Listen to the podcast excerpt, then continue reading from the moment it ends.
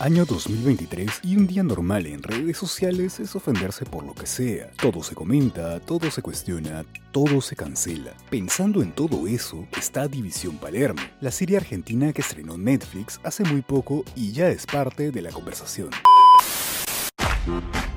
Ustedes van a ser parte de una nueva fuerza de élite, una verdadera guardia urbana. ¿Nos van a dar armas? No, no. Pero esto no pide que vayan a ser respetados por toda la comunidad. Ah, sí se moviliza una persona. Ok. Algunos dicen que esto es mejor que un arma. Yo no, yo prefiero las armas. Coincido.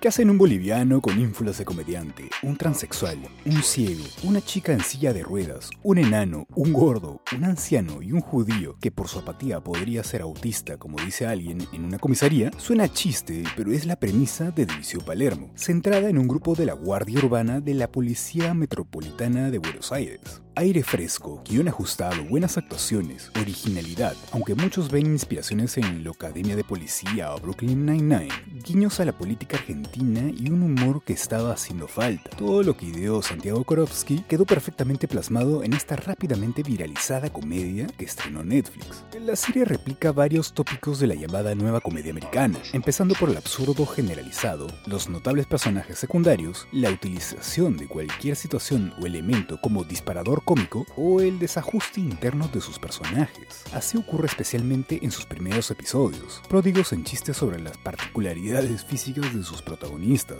creada con la idea de mostrar una gestión inclusiva para lavar la imagen de una institución con pésima reputación. Y nada mejor que formar un escuadrón con minorías para cumplir con ese objetivo. La idea es de un gobierno al que nunca se menciona con nombre propio, aunque por sus características no es difícil trazar un paralelismo con el presente.